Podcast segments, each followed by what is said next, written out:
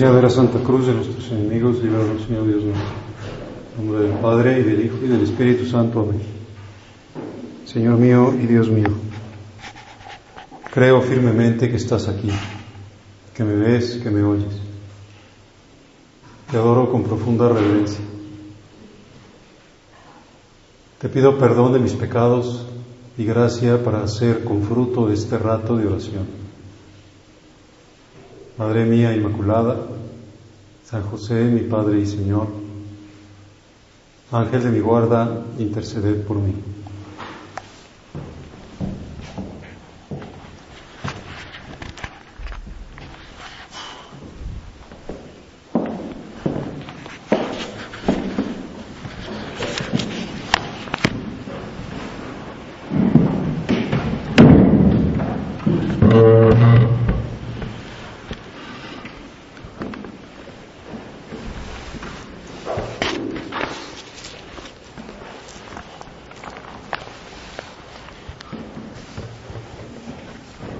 Dejó la región de Tiro y fue de nuevo por Sidón al mar de Galilea, atravesando la región de Decápolis,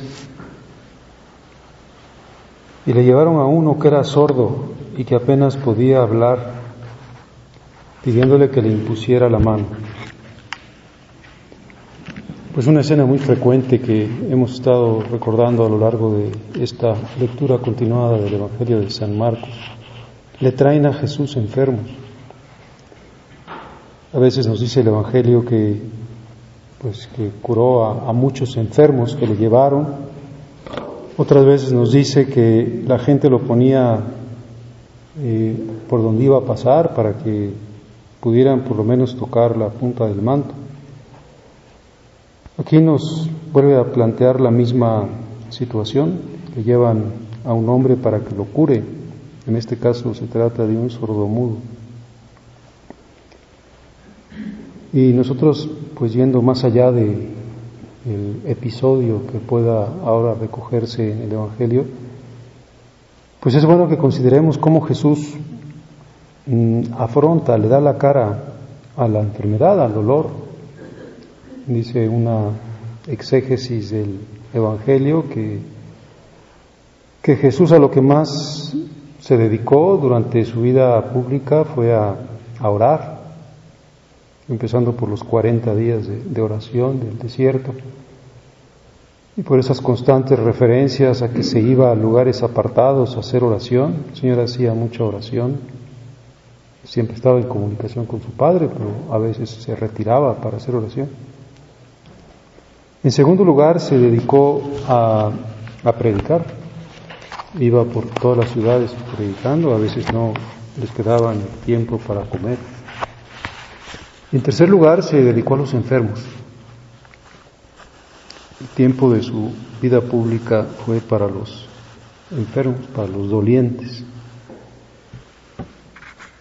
Y nos enseña pues a darle la cara a nosotros también al dolor, a la enfermedad, hay situaciones en este mundo, de personas o a veces familias que, que, viven de espaldas al dolor y que tratan de evitar en sus hijos cualquier contacto con el sufrimiento, como, como si se viviera en un mundo donde no hay dolor, no hay enfermedad.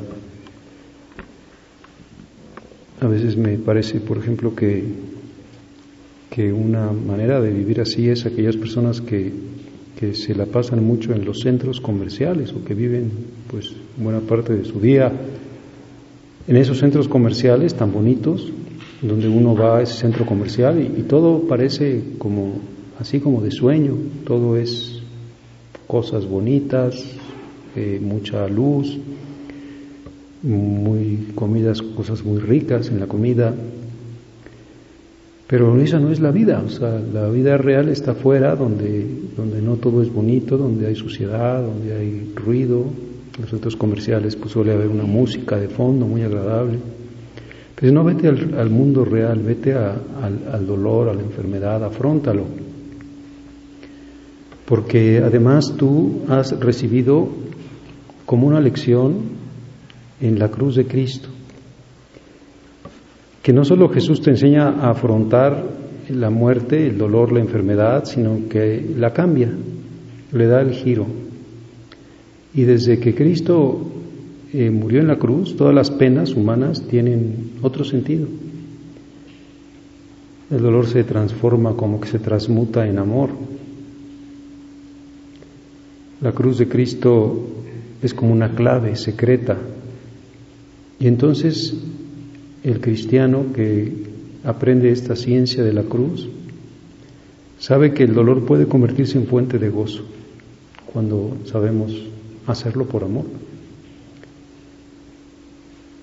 Las lágrimas se convierten en en las estrellas del cielo, o las llagas, como las llagas de Cristo, son ahora como las medallas, las condecoraciones.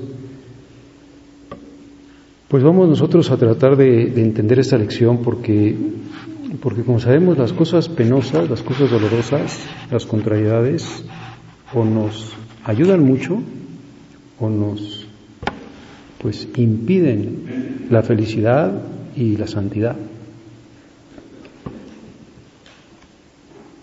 Dice un autor, nunca pasa el dolor a nuestro lado dejándonos como antes. Por eso el Señor está muy empeñado en, mandarnos aquello que podríamos decir como la mortificación pasiva.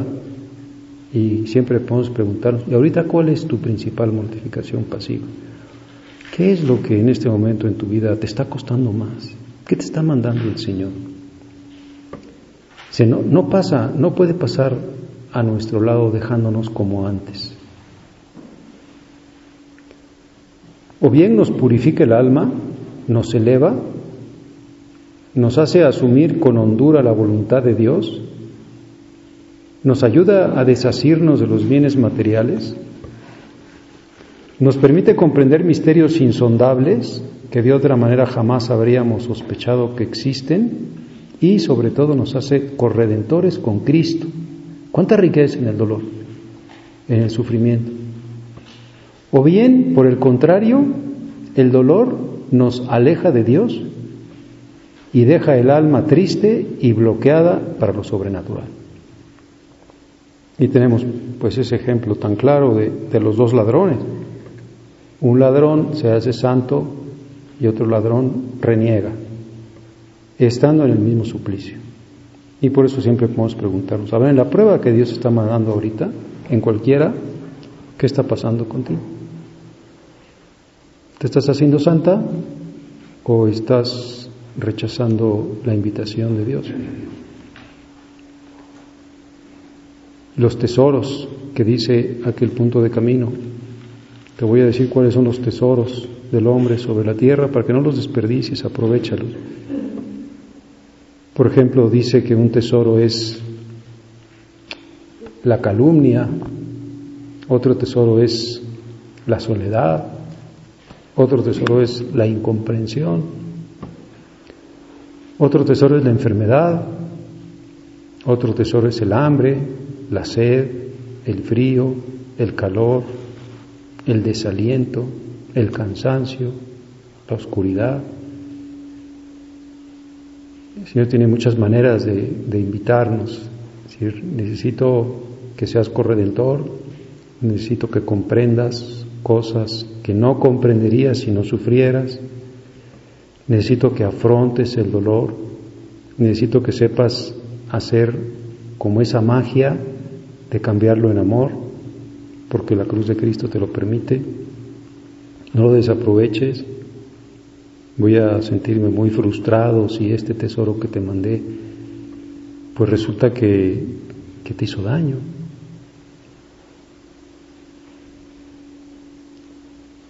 Pues un sabio es el que ha sabido afrontar el sufrimiento, un necio es el que huye del dolor, el que se sacude toda pena, el que no la afronta.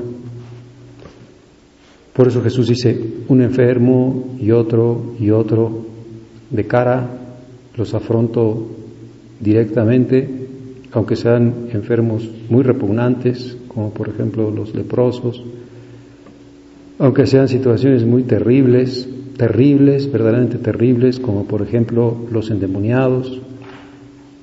Un endemoniado es, no sé, a lo mejor habremos visto algún, algún video o alguna película.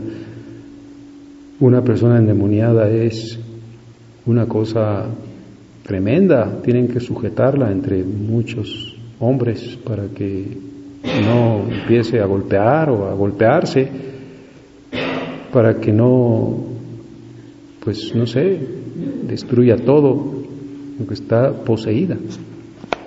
Y al Señor le llevaban muchos endemoniados, había más endemoniados en aquella época porque todavía no había llegado la redención de Cristo, como parece que pasa en los lugares donde no se ha implantado el cristianismo o donde hay mucha superstición o mucho vudú, pues hay mucha gente poseída por el demonio.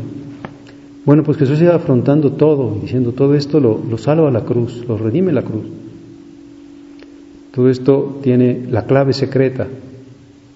Hay una transmutación desde Cristo, desde el proyecto del Padre Celestial que lo manda a morir en una muerte pues terrible, afrentosa. Pero vamos a pensar nosotros cómo estamos viviendo esta realidad, porque siempre tendremos eh, cosas que nos contrarían. No podemos pretender, pues, vivir como siempre en el mundo falso de, pues eso, de los centros comerciales. Aquí todo está bonito. No es verdad, eso es una cosa falsa. Por eso es tan importante pues que nosotros ayudemos a la gente en el apostolado a que también afronten el dolor y vamos a hacer una visita enferma. Vamos a ir a lugares donde hay mucho sufrimiento o muchísima pobreza para que pues veas que este es el mundo real, no el mundo de, del mall de Santa Fe o de no sé dónde, sino donde está la posibilidad de que se realice lo que hizo Cristo. Pues ¿cómo podemos hacer para aprender estas lecciones?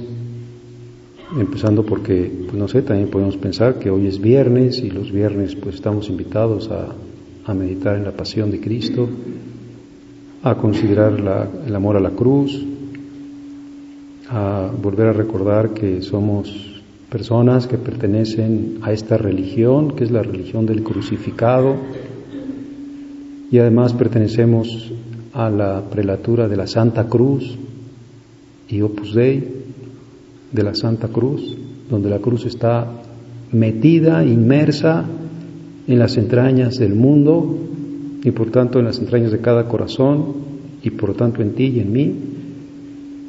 Y somos pues como tendríamos que ser expertos en decir, oye, ¿qué calificación sacas cuando Dios te manda cualquier contrariedad? Por ejemplo, ¿tienes contrariedades en tu centro? ¿Tienes contrariedades en el trato con algunas hermanas tuyas? ¿Estás santificándote en aquella contrariedad o te la quieres sacudir? Dice Jesús, pues ayúdame a encontrar el sentido, porque esto que me está pasando en mi vida, sin ninguna duda, me lo estás mandando tú. Como si ahorita está lloviendo, sí, está lloviendo, estamos oyendo cómo caen las gotitas. Pues todas esas gotitas, si vemos así al valle o si vemos a la montaña, vemos que es una cortina de agua donde caen miles y miles y millones de gotitas. Pues cada gotita la está dirigiendo Dios al lugar donde debe caer, el número de gotitas, la cantidad de agua que lleva cada gotita, ¿Y por qué hace que está lloviendo ahora, que no estamos en tiempo de agua? Bueno, pues Dios sabe, Dios dispone todo, hasta la última molécula está Él, que es infinito, por lo tanto no dudes que lo que te está mandando, lo que estás viviendo es una, un proyecto suyo, hasta santa.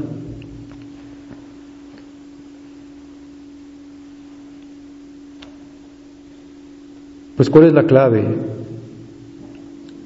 pues ver a Cristo crucificado. Dice un autor, cuando Simón de Sirene, este hombre que venía tranquilamente del campo, de, su labor, de su actividad, fue reclamado para cargar la cruz de Cristo, o sea, se la encontró, él no la andaba buscando, lo hizo forzado, tal como refiere San Mateo. lo obligaron, fue obligado a llevar la cruz de Cristo. En un primer momento solo miraba la cruz y la cruz era un simple madero pesado y molesto. Después ya no se fijó tan solo en el madero, sino en el reo, aquel hombre del todo singular que iba a ser ajusticiado. Entonces todo cambió. Ayudó a Jesús con amor y mereció el premio de la fe para él y para sus dos hijos, Alejandro y Rufo. También nosotros hemos de mirar a Cristo en medio de nuestras pruebas. Así no nos fijaremos en lo pesado y oneroso, sino que daremos paso al amor. Encontraremos que cargar con la cruz tiene sentido cuando la llevamos con los ojos fijos en el Maestro. Pues este es el secreto, vamos a aprenderlo. Dice, primero me fijo demasiado en la cruz. Estás fijándote mucho en la cruz, ¿verdad? Por ejemplo, una persona que le acaban de decir, fíjate que el médico ha dicho que tienes esta enfermedad incurable, progresiva, muy dolorosa. Y aquella persona se fija en la enfermedad y a lo mejor pues empieza a buscar todo tipo de, de datos sobre esa enfermedad y cada vez se hunde más porque dice, qué terrible enfermedad. Pues como Simón, ¿y yo por qué voy a tener que cargar esto? Pues porque te agarraron los soldados y te dijeron, o la cargas o la cargas, no tienes de otra. Y aquí estamos pues en este en este regimiento para obligarte a que lo hagas.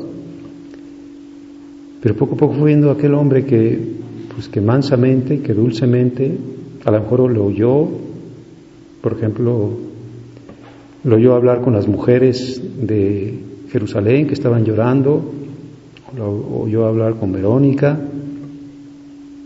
lo vio pues como él buscaba caminar hacia el Gólgota y dice, ya no se fijó tanto en el madero, se fijó en, en el reo, en aquel que es el Cordero Inmaculado y que sin ninguna culpa iba a ser colocado en ese terrible suplicio.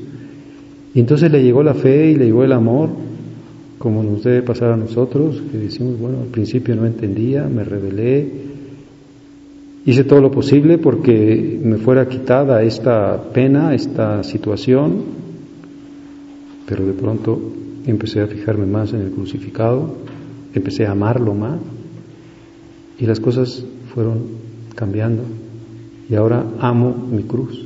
Me parece maravilloso. Ha sido para mí eh, como la, la llave para entrar en el reino de los cielos, para adelantarlo.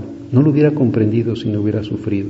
Y entonces empieza esa persona a darle gracias a Dios por esa contrariedad, la que sea, física, moral, familiar, económica, la que sea.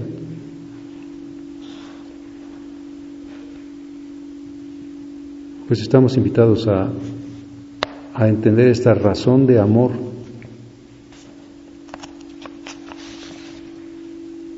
Nos puede servir aquella historia de, de San Juan de la Cruz, cuando después de haber sufrido mucho, estuvo muchos meses en un calabozo muy pequeñito, sin poder celebrar misa, comiendo tan solo un poco de pan y agua cada día, metido ahí de una manera totalmente injusta, simplemente por envidia de, de los carmelitas calzados, porque había empezado la reforma de los carmelitas descalzos. Y al salir de ahí, fue a un convento, estaba muy, muy débil, y dice la historia que la priora, comprendiendo su pena, manda que dos novicias canten unas coplas espirituales. En la pena de en la penumbra del locutorio suena este cantar. Quien no sabe de penas en este valle de dolores, no sabe de cosas buenas ni ha gustado de amores. Pues penas es el traje de amadores. Fray Juan se estremece hasta no poder soportar la emoción, no puede hablar, llora mansamente y permanece en silencio largo tiempo. Cuando recobra sus fuerzas, habla de lo mucho que el Señor le ha dado a entender del valor del sufrimiento y pondera lo poco que se le ofrece sufrir por Dios. Ha tenido una escuela de meses de gran sufrimiento, de gran penalidad, cuánto le hizo entender el Señor del valor del sufrimiento. Y por eso se conmueve ante este canto, dice, quien no sabe de penas en este valle de dolores, no sabe de cosas buenas, ni ha gustado de amores, pues penas es el traje de amadores. Pues ¿cuál es nuestra calificación? Porque podríamos decir, van juntas la calificación de, del, amor y del dolor, o es el, dolor amado, el dolor afrontado. Y por tanto, si yo voy aprendiendo esta lección, me parecerá muy bien todo lo que Dios me mande, y no tendré por lo tanto rechazos o quejas no, no andaré como lloriqueando por los pasillos. Ay, pobre de mí, cuánto sufro. Eh, no aguanto tal situación, ya no soporto. Dice, y, y la lección es de la cruz. ¿Sabes de penas en este valle de dolores? Pues entonces sabes de cosas buenas y has gustado de amores. Pues penas es el traje de amadores.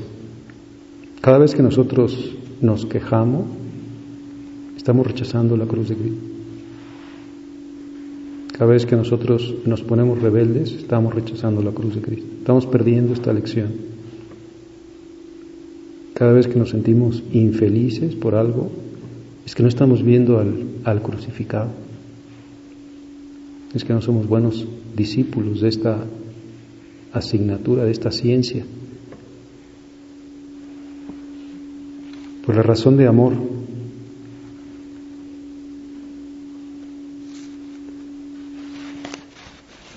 También por eso le gustaba a San José María aquella otra copla antigua que decía algo así, a los árboles altos los lleva el viento y a los enamorados el sentimiento. El que no quiera sufrir dolores ha de pasar la vida libre de amores. Y aquella otra que recitaba en una película, creo que de Guatemala, y decía algo así como,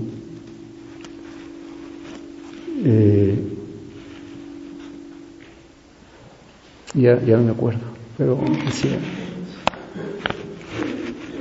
corazón de Jesús que me iluminas, te digo que mi amor y mi bien eres. Hoy me has dado tu cruz y tus espinas, hoy digo que me quieres. Qué bonito. Decía, es un verso muy malo, pero a mí me sirve. Me has dado tu cruz y tus espinas, hoy, bueno, hoy digo que me quieres. Qué, qué, distinta actitud de la que nos presenta el mundo, en la que podemos estar influidos y decir, quítate la cruz siempre que puedas, recházala de todos los modos posibles. No, Jesús, es que me has dado tu cruz y tus espinas, pues digo que me quiere. Y, a veces también le, decía eso al Señor, Señor, no, me has dado un día sano. Y me has puesto a Síbar en todas mis mieles. Y cuando iba a hacer la primera comunión, pues le quemaron el cuero cabelludo. Y cuando le iba a dar la comunión a su madre, la primera comunión que daba, pues se interpone otra señora. Y decía, me has, me has puesto me has puesto amargura en todas mis mieles. Pero lo había comprendido y decía también, a veces, Señor, que ya no me quieres, no me quieres porque hoy no me has mandado ninguna pena. ¿Y qué es que me quieres? Que me mandas penas. Pero la ciencia de la cruz la, clave secreta del crucificado que nos está enseñando. Y por eso quiso que se pusieran en las sacristías o en los perdón, en los anteoratorios las cruces de palo y se besa la cruz acuérdate que eres amigo de la cruz. Está la cruz de Cristo contigo, ponla en tu vida. Eh, no solo la que llega, sino la que tú puedas poner. Y entonces, pues escoge siempre para ti lo peor, por ejemplo. O cuando hayas terminado tu trabajo, haz el de tu hermano sin que se dé cuenta. Esta es una fina virtud de hijo de Dios. Mortifica la lengua, mortifica la curiosidad, mortifica la imaginación. Adelántate en el servicio, sonríe, comprende, perdona, acoge, sea amable. Mortifica los sentidos, cada uno. Mortifícate en cada plato, cada plato una pequeña mortificación, la sal de cada plato. Y entonces va haciéndose presente esa realidad inseparable, dolor, amor, dolor, amor, dolor, amor. Penas es el traje de amadores. ¿Con qué se visten los amadores? Pues con las penas.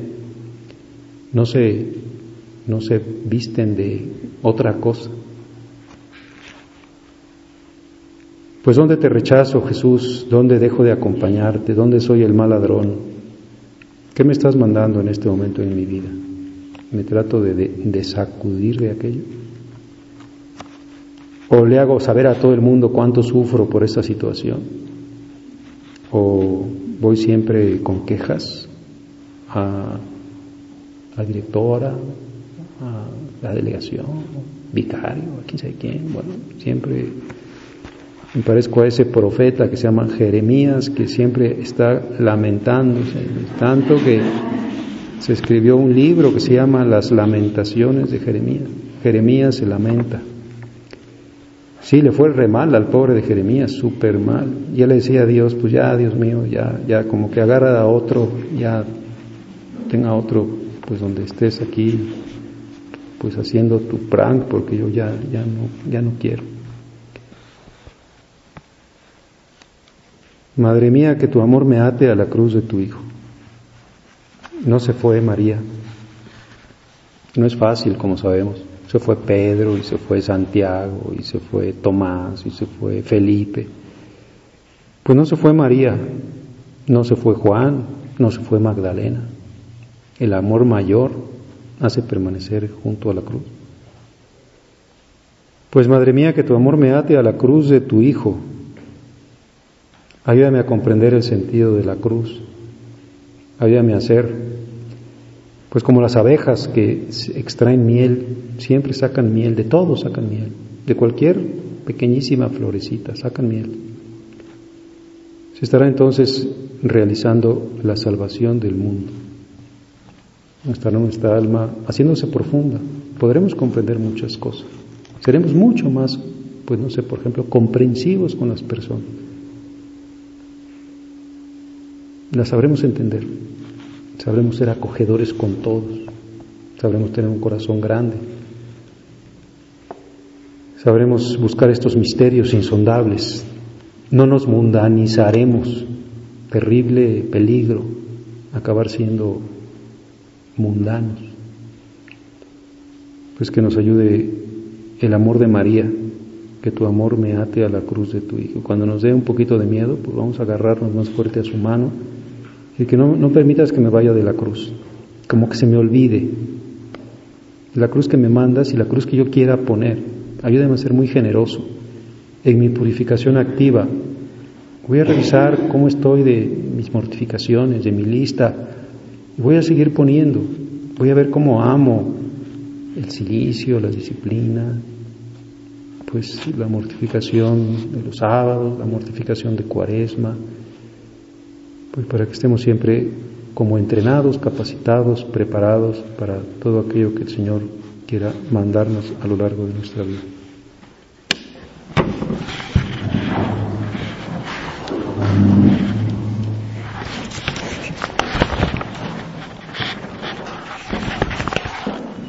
Gracias Dios mío por los buenos propósitos, afectos e inspiraciones que me has comunicado en esta meditación. Te pido ayuda para ponerlos por obra. Madre mía Inmaculada, San José, mi Padre y Señor, Ángel de mi guarda, interceder por mí.